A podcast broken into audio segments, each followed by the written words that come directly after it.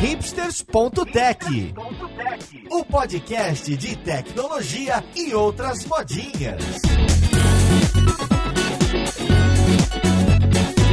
Olá, ouvinte, seja bem-vindo a mais um episódio do Hipsters.tech. Esse é seu podcast de tecnologia favorito e eu sou seu host, Paulo Silveira. Hoje a gente vai conversar sobre o mundo obscuro que a gente usa todo dia, muitos programadores e designers reclamam, mas que está um pouco distante da gente, que é as TVs inteligentes que chamavam Smart TV, né? Hoje em dia ninguém fala mais esse tipo de, de termo, né? Tudo TV. Então vamos lá, podcast, ver com quem que a gente vai conversar.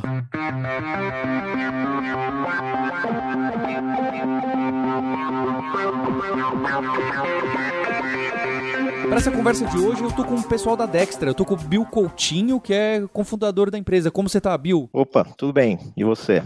Tudo ótimo por aqui. Obrigado aí pela ideia que vocês deram, desenvolvimento de, de apps para Smart TV, que acho que é algo muito curioso aí para todo o público aqui do Hipsters. E junto com o Bill, eu tô com o Diego Santos, que é desenvolvedor na Dextra. Como você tá, Diego? Tranquilo, beleza, Paulo? Beleza. E para essa conversa, a gente tá com alguém que usa muita televisão aí, por incrível que pareça, o Maurício Linhares, nosso co-host. Fala, Linhares. Opa, hoje eu tô aqui só pela treta porque eu quero uma TV burra.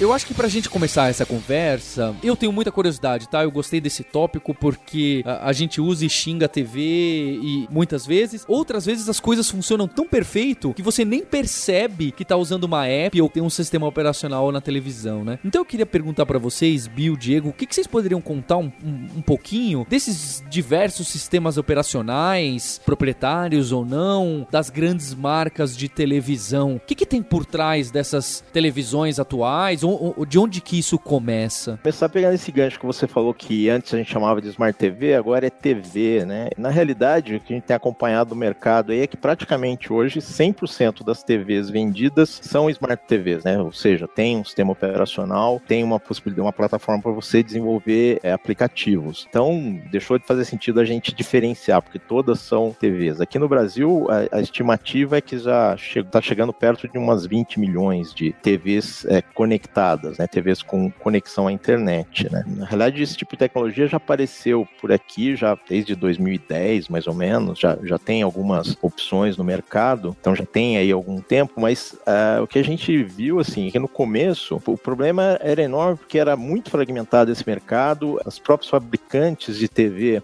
criaram suas plataformas com as suas visões né, de, de mercado e tudo, as primeiras TVs que apareceram tinham uma experiência de usuário terrível, né? É muito ruim de usar, muito difícil, além de, de não ter uma capacidade de processamento grande o suficiente para poder rodar aplicativos mais complexos, mais sofisticados. Mas de lá para cá a coisa evoluiu muito, é bastante mesmo. Das primeiras vezes que a gente desenvolveu alguma coisa para Smart TV, para esses últimos apps que a gente tem feito, né? Esse último app que a gente fez agora que está lançando, evoluiu bastante, tanto em termos da capacidade da TV, da usabilidade, da experiência que a gente consegue criar em cima dessas plataformas, quanto a facilidade ou as facilidades que essas TVs criaram, essas plataformas criaram para o desenvolvimento em si, ferramentas e tudo mais. Diego, você que está trabalhando com essas plataformas e essas apps para Smart TV aí junto com o Bill, qual que foi a, a primeira app que vocês criaram? E me fala que plataformas e que linguagem que isso, só para a gente ver o que, que mudou, ou se elas evoluíram, porque eu, por exemplo, não tenho nem ideia se é Linux, é Android. Eu sei que hoje em dia tem Android. O que, que é? O que, que tá por trás disso e quais eram as TVs que vocês trabalharam lá atrás? O nosso primeiro case de Smart TV foi o aplicativo do Combate. Era inicialmente um aplicativo até simples, ele ficava exibindo ao vivo o combate 24 horas. E na época a gente fez esse aplicativo para rodar na Samsung, que tem o. É, só a Samsung eles já tem dois sistemas diferentes, que é o, o sistema Orsay e o Tizen, que é o mais atual. A LG com o WebOS. Na época também a, o Android, que está começando agora, na verdade, a aparecer em mais TVs. Mas o maior desafio era esse. A gente tinha todos esses sistemas operacionais diferentes para suportar. O aplicativo tinha que rodar de forma diferenciada em cada um desses sistemas para dar suporte. Vocês tinham que suportar também TVs diferentes rodando o mesmo sistema operacional? Tem uma TV mais high-end, tem uma TV mais low-end. Como, como é que funcionava isso aí? Ou era tudo uma só e mandava. É um aplicativo só, mas é claro que você tem que ter esse cuidado, porque uma coisa é você pegar uma TV mais nova, com um poder de processamento maior, uma TV aí mais cara, que ela vai conseguir rodar muito mais tranquilamente um aplicativo. Só que vocês têm ali as linhas de entrada da, de todas as marcas costumam ser bem mais fracas, tanto em questão de processamento, questão de memória, até mesmo questão de capacidade de salvar coisas, tudo. Então você tem que ter sempre esse cuidado para o aplicativo rodar liso em, em, qualquer uma das TVs, desde as mais fracas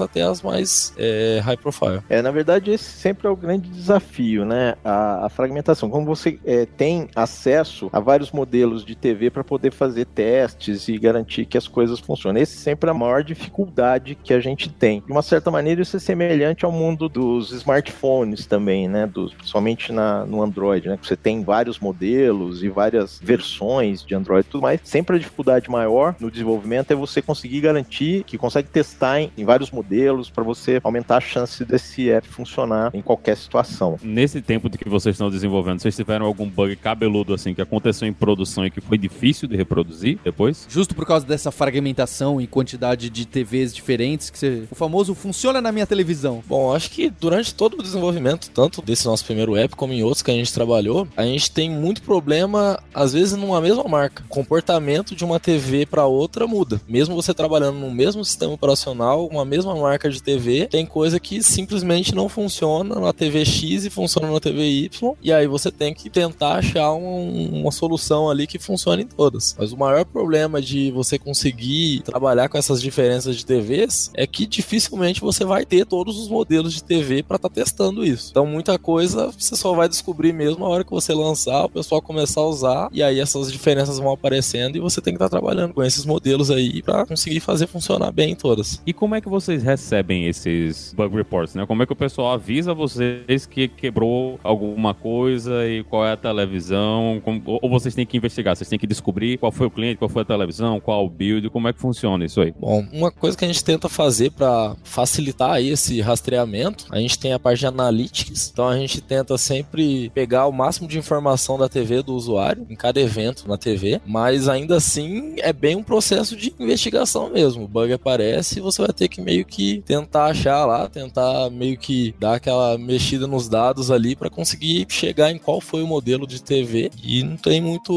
não tem muito segredo não, é, é. bem por aí mesmo. Uma coisa que a gente tem percebido é que assim, o mercado, né, de smart TVs, nas plataformas e tudo mais, ainda precisam evoluir bastante em termos de ferramental, justamente para esse tipo de situação, né, que hoje, por exemplo, em outras plataformas, mobile, né, Android, etc, a gente já tem um ferramental é, bastante grande para esse tipo de cenário, para esse tipo de situação, né? Então, você tem ferramentas para você pegar o, report de um crash e ele vem com um nível de detalhe bastante grande e tal para você analisar. Em Smart TV isso ainda não está assim tão maduro. Então a gente teve que construir um pouco nosso próprio ferramental aqui, baseado usando, né, como, como o Diego falou, analytics e coisas desse tipo, mas a gente acredita que isso tende a evoluir com o amadurecimento das plataformas que está acontecendo, né? As plataformas estão amadurecendo bastante, hoje já está muito mais fácil desenvolver do que alguns anos atrás, e a tendência é essa, né? Você ter ferramentas mais ricas, tal, que dê esse tipo de informação mais mastigado para a gente agilizar. Hoje a gente tem que fazer bastante coisa na, na mão mesmo. Bem, então a, a gente citou um panorama meio geral dessa aplicação do combate que vocês criaram, e hoje, quem quer trabalhar com uma televisão e colocar uma app aí no, no ecossistema, quais são as principais plataformas e, e sistemas operacionais, as maiores? Bom, a gente tem Samsung, né, que é uma das que tem mais aí número de TV na, na, no mercado, que só delas já são dois sistemas operacionais diferentes. O sistema Orsay, que é o sistema mais antigo deles, que eles não vendem mais, mas ainda tem muita TV no mercado, que é até um, um ponto que seria um complicador de, de, em relação a TVs, é que diferente de smartphone, normalmente as TVs duram muito tempo no mercado. Então não é igual um celular que o cara troca de um entre um ano, dois anos, o cara tá sempre trocando, então atualiza muito rápido. Já no caso de TV, as pessoas compram TV e mantêm por muito tempo, então a gente tem que estar tá pensando também nessas TVs mais antigas. Tem a Tizen, que é os modelos mais novos agora da Samsung, todos já vêm com esse sistema. A LG, que trabalha com WebOS, e agora tá entrando no mercado também a, o Android TV. É, a Sony entrou forte nesse mercado com Android TV, outras marcas também estão começando a aderir a esse sistema, mas assim, por enquanto, esses três sistemas são os mais fortes aí que a gente tá sempre tendo que estar tá olhando para esses três caras aí para estar tá desenvolvendo qualquer aplicativo. Então, Diego, você diria que é Tizen aí da Samsung, que também é dos relógios, né? Ela usa em outros cantos, né, esse sistema operacional. E uhum. da LG é o WebOS, que é aquela história engraçada que é meio que o sistema operacional que a Palm parou de desenvolver e foi para esse lado. É isso ou eu tô falando abobrinha? Não, não, é isso mesmo. É isso mesmo. Ela nasceu na Palm, esse WebOS, há muitos anos atrás. Mas, assim, na realidade, é, o sistema atual, né, o WebOS atual, é bastante diferente. É uma coisa completamente diferente desse, dessa origem aí, apesar de ter essa origem, sim. E, e aí a Android TV, que já tem um tempo, mas que agora que ganhou bastante. Então, se eu quero desenvolver e, e brincar e estudar, o que eu devo fazer é pegar um kit de desenvolvimento de cada um desses sistemas ou plataformas. Exato. E aí eu imagino que para Android já tem o Android Studio, com aquele negócio do IntelliJ todo, e pro Tizen e pro WebOS eu vou abrir o que para escrever código? Eles têm também uma ideia própria de cada um deles. Então a Tizen disponibiliza uma deles, a WebOS também disponibiliza uma ideia própria, e no caso do, do Android TV já é, é a mesma que é utilizada para Android mesmo, o Android Studio. Então no Android acaba sendo Java, né, aquele Java deles, e nas outras duas qual que é a linguagem em si? É JavaScript. Poxa, legal, né? Então já fica bem mais convidativo a todo mundo que está ouvindo e a novos desenvolvedores, dada a ubiquidade do JavaScript. Quase que eu não falo. é, é na realidade, isso até assim, a gente, quando aceitou esse desafio aí da Globosat, né, de começar a criar esses apps, é uma das coisas que pra gente foi bastante importante é que a gente tem assim, um know-how de, de, muito tempo de, de, JavaScript, né? Então, sei lá, plataforma web, né? Então esse conhecimento acabou ajudando bastante a gente a começar nesse mundo das Smart TVs. Alavancar esse tipo de conhecimento é importante. Tem a parte toda dos players, né? Tá falando de TV, a maior parte dos aplicativos tem a ver com vídeo e tudo mais, streaming e tudo mais. Essa parte é uma parte mais, mais nova e diria que é mais complicada, assim, de aprender. É, de fato, é onde você tem que investir mais na hora que você vai, vai aprender a mexer com essas plataformas, tá? São, aí sim aparecem as diferenças fundamentais entre as plataformas e tudo mais, e aí que você tem que se dedicar mais no seu aprendizado. Agora, o, o, o desafio. Então, eu instalei o, o, SDK, eu instalei o editor, escrevi meu primeira app, aprendi a fazer um, um pacotinho para fazer o deploy numa televisão.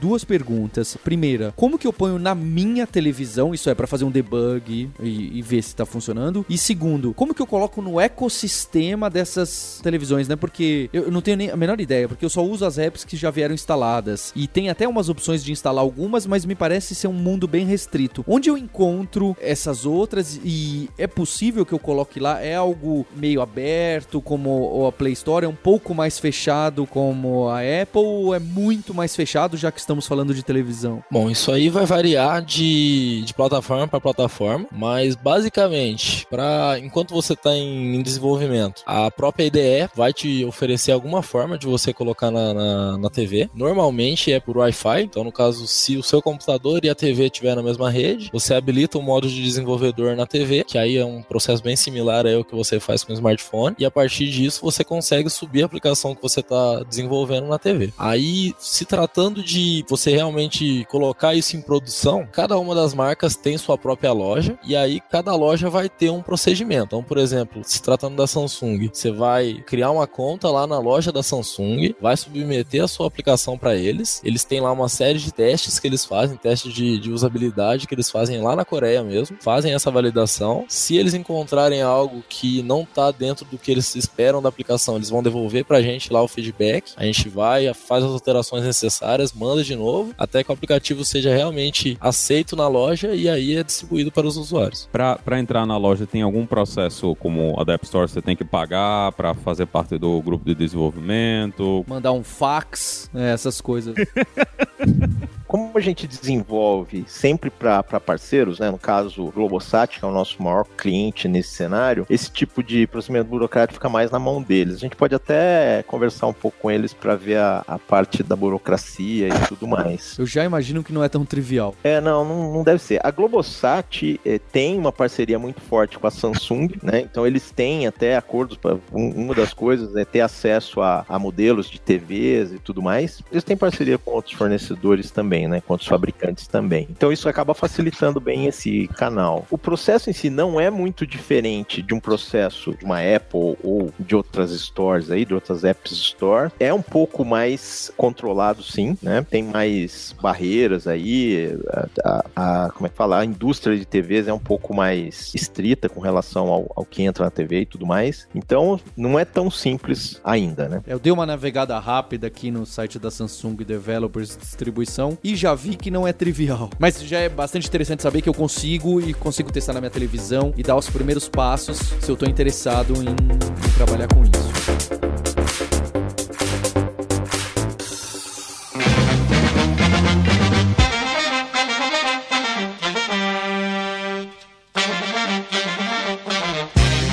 Curiosidade, como que é esse mercado? Vocês estão trabalhando e desenvolvendo essas apps para Globosat e outras empresas. Tem bastante vaga para desenvolvedores? Tem bastante espaço para empresas começarem a trabalhar com isso? Porque eu, eu, confesso que eu até fiquei surpreso quando eu recebi a proposta de vocês pra gente gravar. Falei, nossa, que legal, o pessoal faz isso, existe gente que eu conheço que faz isso. Quanto espaço tem nesse mercado? Nesse momento, né, os grandes, quem eh, vai criar essas apps, essas experiências em TV, são os grandes grandes provedores de conteúdo, né? Aqui no Brasil a gente tem os canais de TV, que são muito fortes, eles estão investindo bastante nisso. Um dos nossos clientes é a Globosat, a gente está é, inserido aí nas organizações Globo e a gente vê os investimentos que a Globo tem feito nessas plataformas, né? Então, a Copa agora, que vai ser transmitida pela Globo, eles estão criando um modelo onde todas as plataformas, TV aberta, TV a cabo, apps, Smart TVs e tudo mais, vai ser comandado por um núcleo único. Então vai ter uma equipe só que vai cuidar de toda a transmissão, etc., da Copa para todas as plataformas. Eles estão unificando isso para fazer uma transmissão única, tá? Então é, a, a, Smart TV acaba entrando nesse cenário aí para complementar as maneiras como você vê esses conteúdos de vídeo. Então esse é o primeiro momento aí?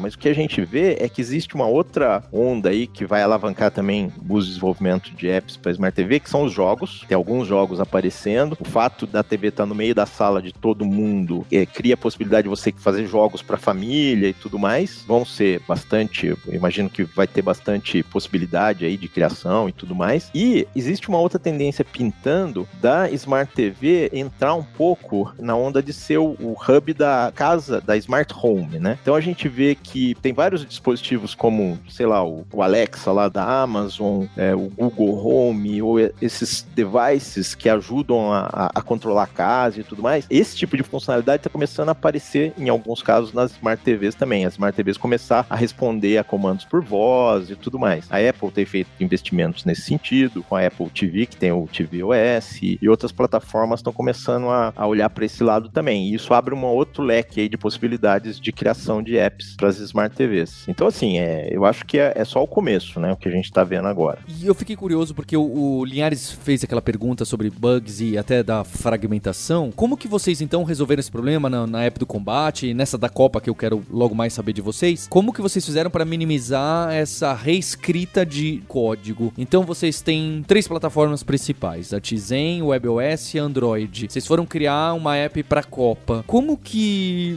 vocês fizeram para e como que as pessoas fazem? Já deve ter algumas soluções ou algumas ideias básicas aí de multiplataforma. Tem um repositório único e o resto, as outras três serem apenas remendos ou não. Ah, eu tenho que fazer do zero zero Android, tudo nativo. Qual que é a opção de vocês e o que, que o mercado costuma fazer? A grande sacada nesse caso aí, que se fosse para você fazer uma aplicação para cada plataforma, você teria realmente muita reescrita de código. A manutenção desse código seria muito difícil, então toda vez que você tivesse que fazer qualquer tipo de mudança, por menor que ela fosse, você ia ter que trabalhar aí com pelo menos aí três sistemas operacionais diferentes, então três aplicativos separados. Então qual que foi a ideia? Que até assim, a gente meio que tirou essa ideia da Netflix Netflix, que eles também trabalham dessa forma. A nossa aplicação basicamente é uma aplicação web e a única coisa que a gente desenvolve nativamente é um aplicativo que vai abrir essa web app dentro do aplicativo. Quase um Progressive Web App. Não é o Progressive Web App. Como que é o nome do cara que fazia isso pro mobile? E aí, Linhares, qual dessas mil plataformas que faz isso? Ah, tem milhares. Tem Titânia. É, tem, é, mais ou menos, mais ou menos. Seria mais ou menos a mesma ideia. O Ionic trabalhava mais ou menos nisso também. O Ionic, o Cordova, que era naquela ideia de você desenvolver desenvolver em JavaScript e depois envelopar. Rodar dentro no WebView. Sim, é, é mais ou menos a mesma ideia. Na Smart TV eu tenho a impressão que funciona um pouco melhor, né? Que a resposta final é um, é um pouco melhor. Exato. Eles estão preparados para isso. Existem aí algumas plataformas híbridas de, de mobile que até consegue trazer uma, uma experiência razoável, mas ainda assim fica muito aquém da experiência que você tem dentro de um aplicativo nativo. Já no caso de TV, você tem que seguir uma série de, de cuidados para realmente trazer uma experiência legal para o usuário, mas você consegue, no fim das contas, ter um aplicativo realmente assim. Você consegue oferecer uma experiência muito boa para o usuário, de forma que ele não, não chega a ver diferença de um aplicativo nativo para um aplicativo feito dessa forma de web hosting. É, Bill, Diego, vocês também, quando vocês entraram em contato comigo, vocês falaram algo curioso que vocês trabalharam nesse aplicativo da Copa, da Sport TV para TV Samsung. Vocês podem contar um pouco mais sobre essa app em específico, porque envolve streaming, envolve vídeo. Como que fica nesse mundo que essa app em si é nativa ou não, já que envolve tanta coisa mais pesada? Vocês podem contar um pouco mais? Bom, na realidade a Samsung teve essa ideia que partiu do marketing deles de a TV da Samsung ter algum diferencial para ser lançado na Copa. E uh, a ideia que eles tiveram foi ter um, um app que pudesse transmitir os jogos em 4K, que é a grande pegada dessas TVs é, novas, né? Que são ter a qualidade 4K. Eles se aproximaram da Sport TV, que é a, a detentora da, dos direitos de transmissão dos jogos para as mídias digitais, e fizeram essa parceria. E essa parceria, né? A Sport TV, junto com a Globosat, chegou até a gente com essa proposição aí. A gente criou esse app. O grande diferencial desse app, e onde a gente investiu bastante, foi justamente ter uma qualidade é, de streaming para 4K. E, e, como é que funciona isso, dada a qualidade da internet no Brasil, né? Como a gente vê o Paulo gravando no 3G aí. Esse eu acho que é um dos maiores desafios que a gente tem com essa app, que o 4K vai te trazer uma qualidade muito melhor de, de imagem, mas vai estar tá te exigindo aí uma banda um pouco maior. Mas uma das coisas que a gente tem nessa transmissão para tentar amenizar esse problema é a questão do adaptative streaming, que é basicamente aquela ideia que no, no YouTube vocês conseguem ver que ele vai tentar sempre colocar dentro de uma banda, dentro de uma qualidade de resolução que a sua banda suporte. Então ele vai tentar sempre sempre se adaptar para evitar o, ao máximo ter load e conseguir oferecer, tipo, fazer ali um, um custo-benefício, né? Uma, o máximo que dá para pegar com aquela banda sem é, é, ficar carregando a todo momento. Vocês tinham falado antes que vocês trabalham coletando estatística, né? De como o aplicativo está funcionando e tudo. Numa época dessas, época de Copa, vai estar tá todo mundo ligado o tempo todo assistindo os jogos, né? Vocês estão recebendo esses dados diretamente ou vocês só mandam quando tem problema? Como é que funciona essa coleta de estatísticas dos aplicativos? Aplicativos? Bom, a gente tem o Analytics da experiência do usuário como um todo. A gente analisa quais telas o usuário acaba usando mais, qual conteúdo acaba sendo mais acessado pelo usuário, até questão de horário, que horário tem mais gente, que horário tem menos, número de novos usuários na app por dia. A gente tem uma série de dados lá que aí posteriormente podem ser tratados e aí você consegue ter um pouco mais o feeling de como que está sendo a app, como está sendo a experiência, o que, que o usuário está gostando, o que, que o usuário não está gostando, o que está sendo legal, o que, que não está sendo legal. Então, a ideia do Analytics é você realmente monitorar desde questão de problemas, como também a questão de como o usuário interage com a app. Mas vocês recebem essa massa de dados diretamente? Como é que vocês recebem isso aí? É online, o cara está assistindo, vocês já estão recebendo isso aí? Sim, a gente utiliza a plataforma da Google, né, o Google Analytics, que ele te permite ter essas métricas em tempo real. Então, conforme os eventos vão ocorrendo dentro da, do aplicativo, a gente já consegue ir visualizando no board do Google Analytics todas essas informações que a gente definiu para estar tá sendo colhida de cada usuário. É uma coisa bastante importante com relação ao, ao Analytics, esse tipo de esse modelo de desenvolvimento, é que isso, além de da gente conseguir rastrear problemas que pode estar acontecendo e tudo mais, a gente tem uma visão muito boa do uso do app e, e isso direciona muito as evoluções que a gente faz. Então, na realidade, assim, antes a gente transmite alguns jogos que não são tão acessados assim, para já ir começando a coletar essas informações, para já ir direcionando como que o app pode evoluir. E aí quando tem esses grandes jogos, né, que são muito acessados, a gente já tá com a coisa mais ou menos encaminhada, mas mesmo assim a gente coleta esses dados para ver se aquilo que a gente desenvolveu está sendo usado da maneira como a gente previa, como a gente planejou e eventualmente até fazer intervenções aí, lançar é, versões novas do app para melhorar a usabilidade. Como é que funciona esse processo de atualização desses aplicativos? Vocês simplesmente mandam para a sede, né? Vocês mandam uma atualização para Samsung, eles mandam para os aplicativos aplicativos, mas como é que as pessoas instalam, né? Você tem, eu, a, na minha TV, ela pergunta, ah, você quer atualizar e se eu não atualizar? Como, como é que funciona isso aí pra vocês? Vocês têm que manter várias versões ao mesmo tempo? As televisões atualizam sozinhas? Tem gente que nunca atualiza? Como é que funciona essa, essa solução de atualizar e, e consertar bug? Então, essa é uma das maiores vantagens, assim, de você estar tá trabalhando com uma aplicação web hosted, que basicamente, assim que você colocar no ar, todos os usuários já vão ter acesso àquela nova atualização. É diferente de um aplicativo de celular, por exemplo, que a cada atualização o usuário tem que ou ir lá manualmente e baixar aquela atualização. Se a atualização tiver lá marcado no aparelho para baixar de forma automática, ele vai receber aquilo ali e vai ter que baixar para ter acesso. No caso de TV, não. Toda modificação que a gente faz, a gente já consegue estar tá espelhando isso para os nossos usuários é, instantaneamente. Ah, então vocês não fazem um pacote com tudo e mandam para o usuário. O pacote ele só abre um, uma aplicação. Exato. É, eventualmente a gente precisa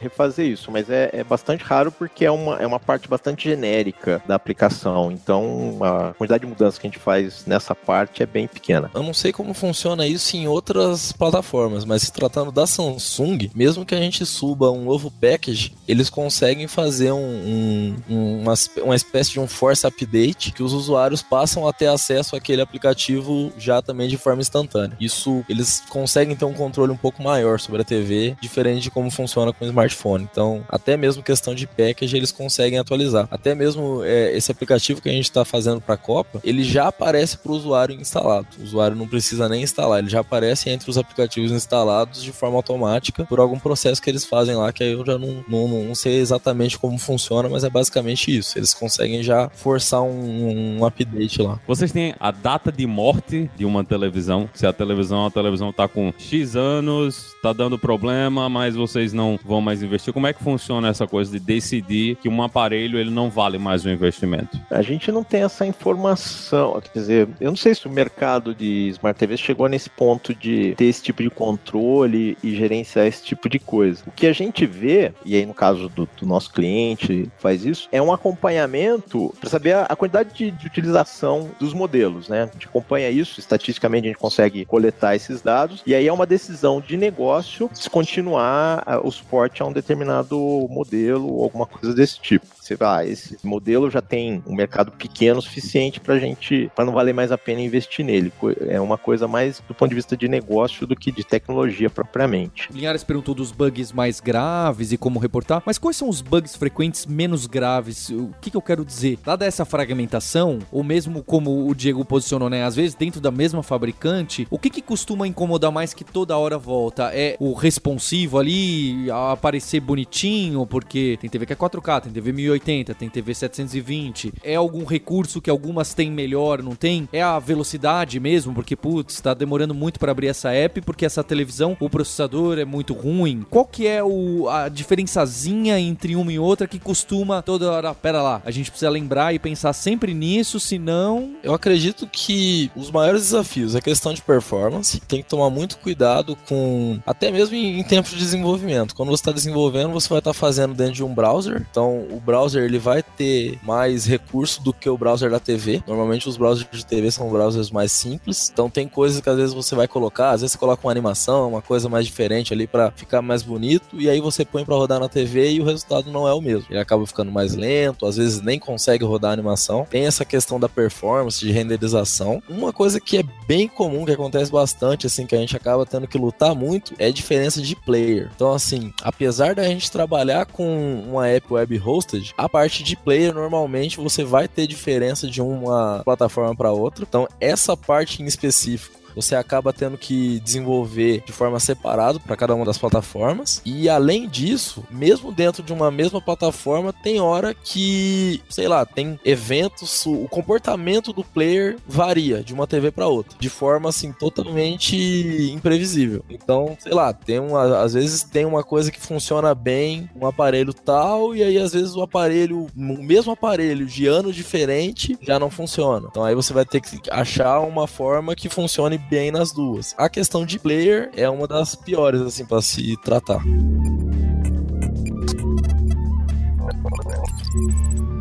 Bem, eu acho que para mim, pro Linhares e pros ouvintes ficou claro que então não tem tanto mistério, né? Já que tem IDE, já que tem plataforma, tem SDK, tem como fazer o deploy na nossa TV para fazer o debug. Mas como que funciona então a parte não tanto de programação, a mais de design, de UX, de experiência? Dado que na televisão eu não tenho um mouse, eu tenho um controle e às vezes esse controle tem um monte de botões, o mouse over, né? O duplo clique eu, eu não tenho, clique da direita, alguma coisa assim. Como que funciona trabalhar? Se dá muita dor de cabeça? Poxa, não, isso aqui não, não é assim, porque eu não tô fazendo uma web, não tô fazendo uma app Android. Eu tô num outro ambiente que trabalha diferente com o input do usuário. O que que muda? Com certeza, esse é, uma, é, é um dos pontos que você tem que tomar muito cuidado quando desenvolvendo um aplicativo para TV, que foi assim um dos desafios que a gente teve aqui, desde a parte da UX do aplicativo, o pessoal que desenvolveu essa parte teve que ter toda essa pensar melhor como vai ser a usabilidade da app pensando em TV e na hora de desenvolver a mesma coisa. Você tem que pensar que não vai ser um site, então você não vai estar tá trabalhando com um mouse, você vai estar tá basicamente trabalhando é, um controle direcional, um botão de, de OK e um botão de voltar. Tudo que você vai fazer no aplicativo, você tem que pensar nesses inputs do usuário. Uma coisa que é muito importante, onde está o foco na tela. Então o usuário sempre tem que saber onde ele está na tela. Sempre o botão que está selecionado tem que ser diferenciado do resto da tela para que o usuário saiba onde ele está. Tem que ser sempre muito fácil de chegar nos pontos da tela, porque senão fica uma experiência muito chata. Então, por exemplo, você tem que evitar ao máximo fazer o cara, por exemplo, digitar alguma coisa no aplicativo, que ele vai ter que usar o teclado e vai ter que ficar andando com o controle em cima de cada letra. São todos é, cuidados assim que você tem que ter para que a, é, seja fácil usar o aplicativo. Um grande desafio do design é justamente esse, é você ter recursos limitados. Então, o designer, e aqui a nossa equipe de designers é, trabalha muito forte nisso, ele tem uma limitação muito forte. Então, a gente tem que bolar ideias, ter maneiras de contornar isso aí. Então, essa é uma parte bem diferente quando você está desenvolvendo um app para mobile ou para outras plataformas, né? É a limitação que você tem do input. Aqui nos Estados Unidos, muita gente tem acesso também aos set-top boxes, né? Coisas como tem os consoles que tem muita entrada no mercado também, muita gente acessa a maior parte dessas coisas usando um PlayStation ou um Xbox. Como é que é isso no Brasil? Vocês têm alguma demanda para trabalhar com set-top boxes ou consoles ou é só televisão mesmo? Não, é por enquanto é só televisão. Na realidade, a gente tem visto algum crescimento em, de console, mas assim, que a gente tem aí, que a gente vê de mercado, a, a grande, o que está puxando mesmo esse tipo de desenvolvimento são as TVs. É, Apple TV aqui no Brasil é bem pequena, é bem incipiente. Roku e essas outras não existem aqui. Então, o que a gente vê é, é TV. Em época de Copa, principalmente, todo mundo gosta de trocar TV, e, enfim. Então, é o mercado que mais cresce. É, até pegando um gancho disso que você falou, eu acho que essa questão das TV Box, que tá tendo muito aqui no Brasil, vai também talvez impulsionar um pouco a questão do Android TV. Então, hoje você encontra é, essas Android TVs aí até por um preço até razoável, aí 300, 500 reais você consegue comprar uma. E aí você pode pegar uma TV que não é Smart TV e você consegue meio que transformar ela numa Smart TV. Tem mais essa vantagem aí, digamos,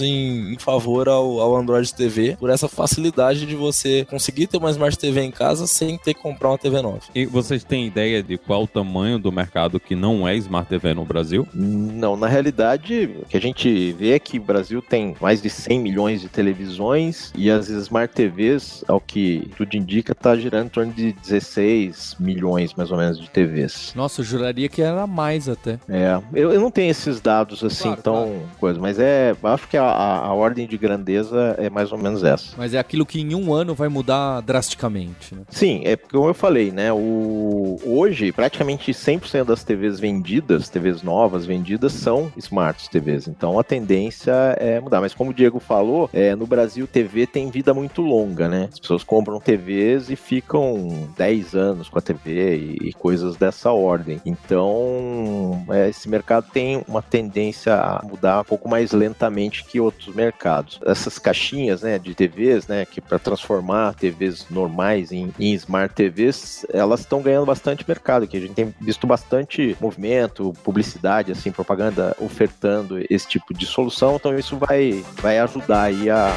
a aumentar esse mercado de Smart TVs.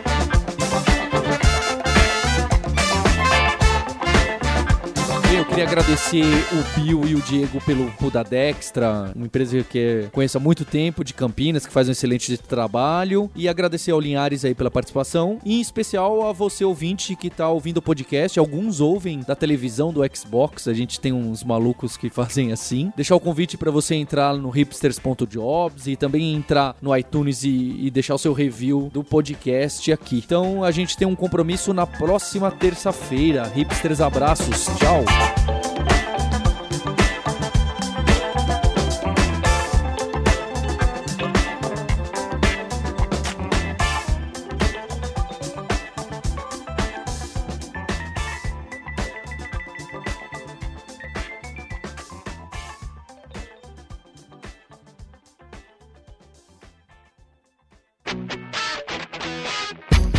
Ouviu o hipsters.tech, produção e oferecimento alura.com.br, cursos online de tecnologia e Kaelon, ensino e inovação.